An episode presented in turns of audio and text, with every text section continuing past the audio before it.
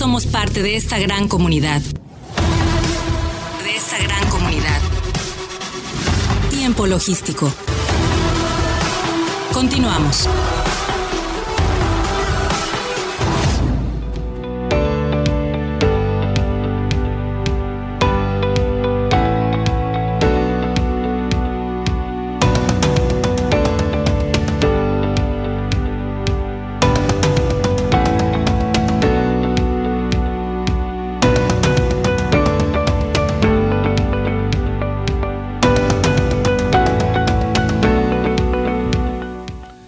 Estamos aquí de regreso en tiempo logístico, agradecido por supuesto con todos ustedes que eh, nos están escuchando en este momento. Evidentemente, importantísimo e interesante escuchar a personalidades eh, eh, que están metidos y sumergidos en la materia del comercio exterior en otras ciudades y que, bueno, que tienen una impresión em, del puerto de Manzanillo. Yo siempre lo he comentado de la siguiente manera. Cuando una empresa queda mal, sea cualquiera de la cadena logística que ofrecen los servicios portuarios en Manzanillo a cualquier importador, no queda mal el, cliente nada más, no queda mal el prestador de servicio, queda mal el puerto por completo. Entonces, en ese sentido, creo que somos eh, responsables eh, todos para poder eh, tener una opinión general y, saber cómo dirigir hacia nuestros usuarios, hacia nuestros clientes. Creo que la mejor manera mm, en que podemos enfrentar una circunstancia adversa es evidentemente conducirnos con la verdad y poder afrontar los hechos para poder decirle a nuestros clientes, estamos pasando por un proceso complicado, pero somos nosotros los que estamos cometiendo esta circunstancia. Y no escudarse con otros eh, para poder eh, salir del problema y el problema se hace más grande. Evidentemente para algunos no les interesa tanto un solo cliente porque vaya, tienen cientos y tienen miles. Entonces en ese sentido creo que tenemos que serlo bastante responsables. Todos los representantes de cada una de las empresas que prestan servicios en esta ciudad y puerto de Manzanillo para toda la comunidad de importadores, para que tengamos una mejor comunicación, para que como puerto seamos un solo ente y eh, pues agarremos el toro por los cuernos y le demos solución a las circunstancias, aunque sean desfavorables para decir la verdad de las circunstancias. Hay operadoras que mis respetos se conducen con la verdad, hay otras que no. Y bueno, creo que aquí eh, pues no se trata de señalar a algunos, sino decirlo eh, públicamente que todos tenemos que hacer las cosas con responsabilidad porque somos un puerto muy importante para, eh, para el mundo, no nada más para México. Somos el puerto más importante de México en el sentido del movimiento de la carga contenerizada. Pero bueno, tenemos que seguir continuando haciendo esfuerzos para poder continuar. Ahorita nos encontramos con circunstancias adversas en toda la, eh, pues la conectividad, en toda la conectividad terrestre, que bueno, no podemos hacernos de la vista gorda, sino que hay que eh, buscar las soluciones en cada uno. Entonces, creo que tenemos que hacernos responsables cada uno de todos estos temas. Y bueno, vamos a seguir con eh, la programación de lo que tenemos el día de hoy y eh, vamos a hablar de la automatización de los trámites y su impacto en la recaudación. Esto es un tema bien importante y muy interesante, evidentemente con un especialista en este sentido. Ya tenemos comunicado aquí a un querido amigo y colaborador de Tiempo Logístico desde hace más de ocho años, Alejandro Yescas. Mi querido amigo, bienvenido a Tiempo Logístico nuevamente. ¿Cómo estás? ¿Qué tal, mi estimado Paco? ¿Qué tal? Buenas noches. Antes que nada, pues felicidades. Sabía que era tu cumpleaños, pero no que estabas cumpliendo 17. bueno, el programa cumple 17 años, yo ah, pues, unos cuantos más, nada más. Muchas gracias, mi querido amigo. Paco.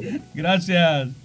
Bueno, pues tenemos poco tiempo, siempre tú con mucho conocimiento y nos compartes bastante información. Adelante, por favor, con este tema. Claro que sí, mi estimado amigo. Fíjate que eh, estaba navegando en internet y de repente me topé con un par de notas de temas que parecerían no tener relación directa entre ellas, eh, eh, así como viene el título de la colaboración que estamos haciendo el día de hoy, en donde en una publicación la Secretaría de Economía informaba sobre su plan de automatización y mejora en la gestión de trámites y procesos en el comercio exterior de México. En la otra nota, la Agencia Nacional, Nacional de Aduanas de México informaba el incremento de, la recaudación y lo que espera como metas para este 2022, en donde incluso eh, pudiera estar rompiendo eh, récords eh, de acuerdo a, las cifras de años anteriores. De, de, inicio no es ninguna sorpresa el hecho de corroborar que la Agencia Nacional de Aduanas de México pues tiene todavía dentro de sus genes el ADN recaudador y es que a través de ese titular eh, se difundió que la recaudación fiscal que corresponde a las actividades de comercio exterior podría estar rompiendo un récord histórico este 2022. La declaración la realizó aprovechando eh, el foro, eh, un acto en donde anunciaban el combate a la corrupción y al contrabando y destruyeron pues una buena cantidad de cigarrillos ilegales. Este, este proceso se realizó, este evento se realizó el mes pasado en la aduana de Pantaco y dentro de su discurso pues señalaba básicamente o principalmente que la corrupción, el combate a la corrupción y el combate al contrabando implicaba eh, eh, que estas cifras recaudatorias se estuvieran incrementando. Eh, en el 2021 argumentaba que se aumentó la recaudación fiscal para llegar a 1.400.000 millones de pesos ya en el 2022, apenas eh, eh, el día de ayer, nos informaba que eh, ya con las cifras de agosto, se informaba que la dependencia recaudó 722 mil 256 millones de pesos, lo que representa un incremento real de 10.73% en comparación con este periodo del 2021.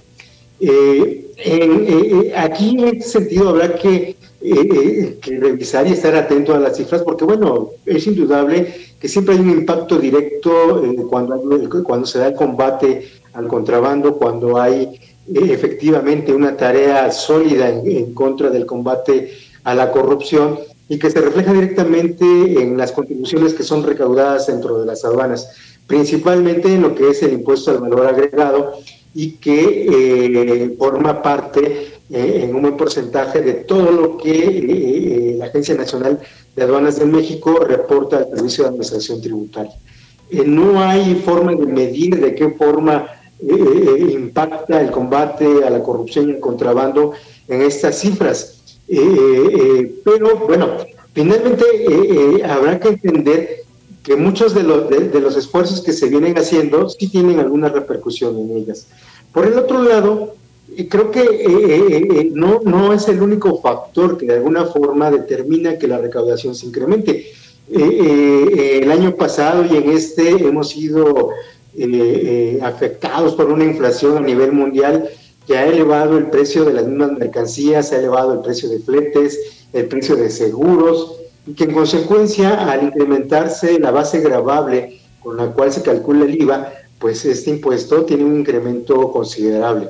Entonces, eh, eh, hay ahí una situación todavía un tanto más clara y mucho más medible si comparamos precios de productos eh, plenamente comparables entre el 2021 y el 2022 y su valor en el mercado internacional. Entonces, ahí hay una parte de, este, de este para poder interpretar este incremento en la recaudación.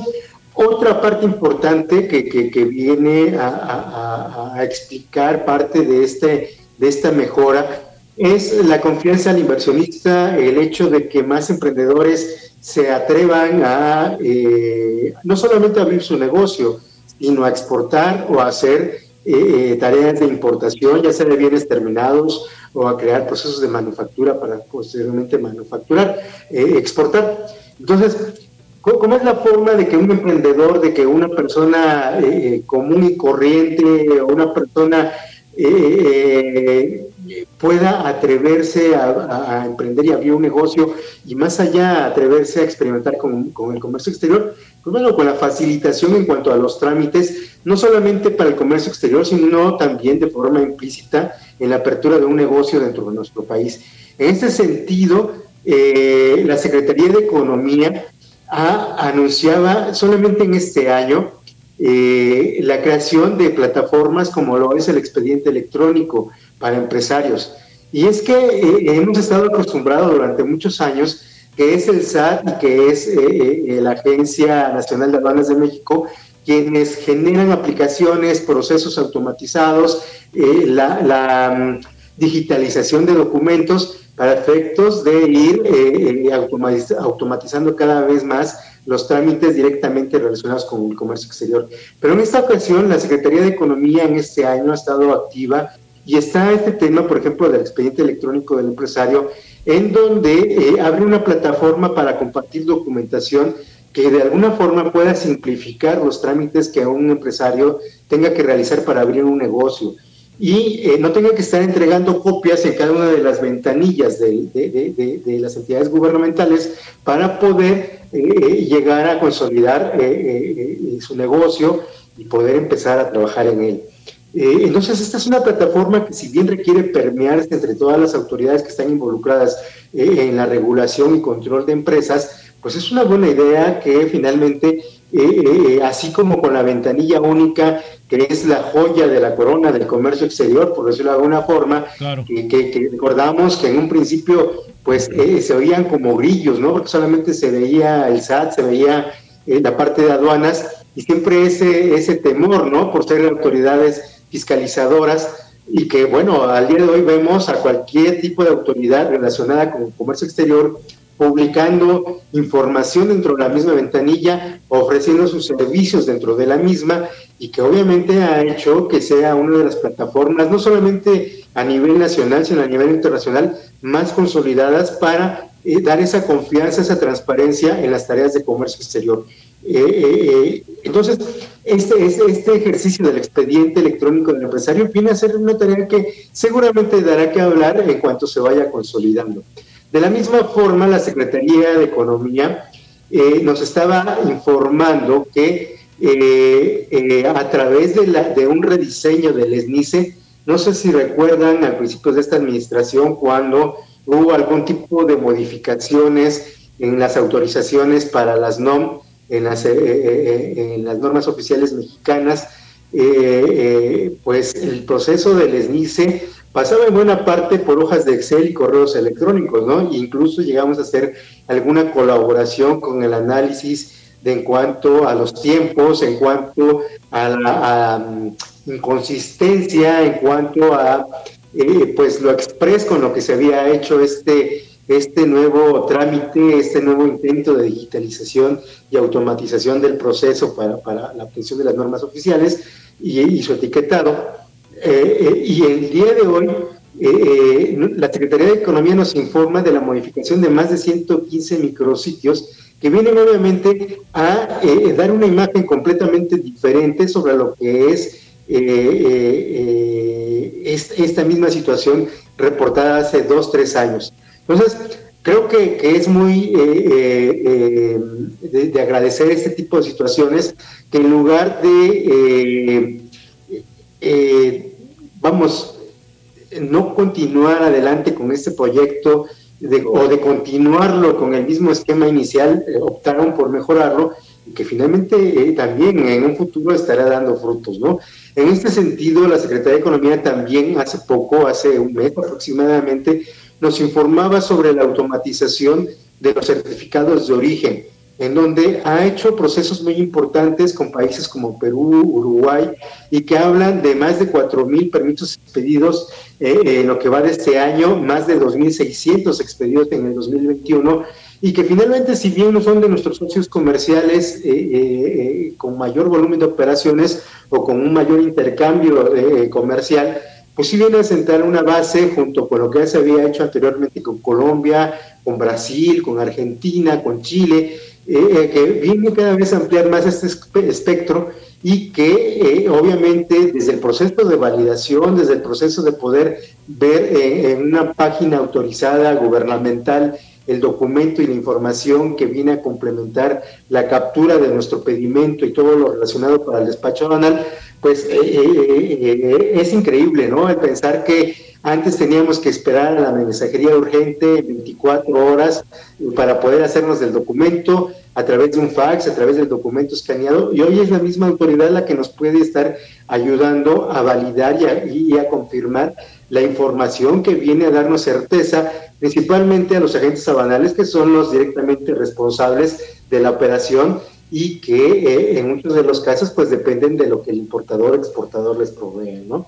Entonces, como verás, hay, buenos precedentes en cuanto a las plataformas, no solamente de, esquemas como lo es el CFDI 4.0, como lo es la carta aporte, el aviso de cruce que está en un proceso de maduración, como lo es eh, el mismo documento de valor comercial y que como mencionaba hace rato, ¿no? Son parte de las aplicaciones que el SAT y la Agencia Nacional de Aduanas nos tienen acostumbrados, sino que es bueno ver que también dentro de la Secretaría de Economía, eh, eh, eh, en ese afán que tiene más a bien promover el comercio, más a bien promover el emprendimiento, pues también crean herramientas que, vienen a ser congruentes con esta, con esta idea, ¿no? Pues muy bien, amigo, de verdad, pero no olvidemos el enfoque que tienen que tener justamente que para poder tener una buena recaudación hay que tener facilitación y creo que eh, hacia todos los sentidos. Pero bueno, ese es un tema que no nos corresponde a nosotros como ejecución, pero sí como para poder estar observando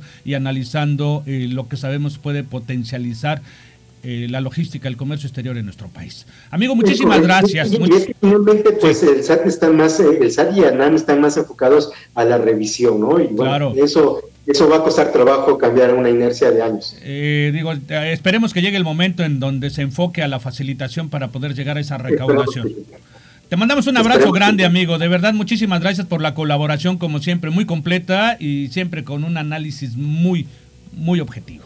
Muchas gracias. A ti, amigo, pues muchas gracias a ti. Un abrazo nuevamente, felicidades y que eh, nos permita seguir colaborando muchos años más. Así será, mi querido amigo. mientras tengamos vida, vamos a seguir aquí echando grito en tiempo logístico. Perfecto. Hasta la próxima. Gracias. Bueno, pues llegó la parte final de este programa. Pues agradecido, por supuesto, con todos ustedes que nos siguieron alrededor de esta hora. Nosotros pasamos a retirarnos y agradecerle a todos, los patrocinadores. En especial le quiero dar un agradecimiento a mi querido eh, colaborador estrella de todos los martes, Omar Arechiga de Alba. Por consecuencias personales no puede estar aquí presente el día de hoy. A quien le mandamos la mejor de las vibras para él y toda la familia para que puedan salir las cosas avante. Muchísimas gracias a todos. Eh, se despide de tiempo logístico su amigo Paco Tobar. Hasta la próxima. En tiempo logístico agradecemos a nuestros patrocinadores y colaboradores, así como a todos los que depositan su confianza en nosotros y a ustedes por estar siempre atentos a la información y acontecimientos de comercio exterior en este programa. Todos somos parte de esta gran comunidad. Todos somos la voz del comercio exterior. Tiempo logístico. Tiempo logístico.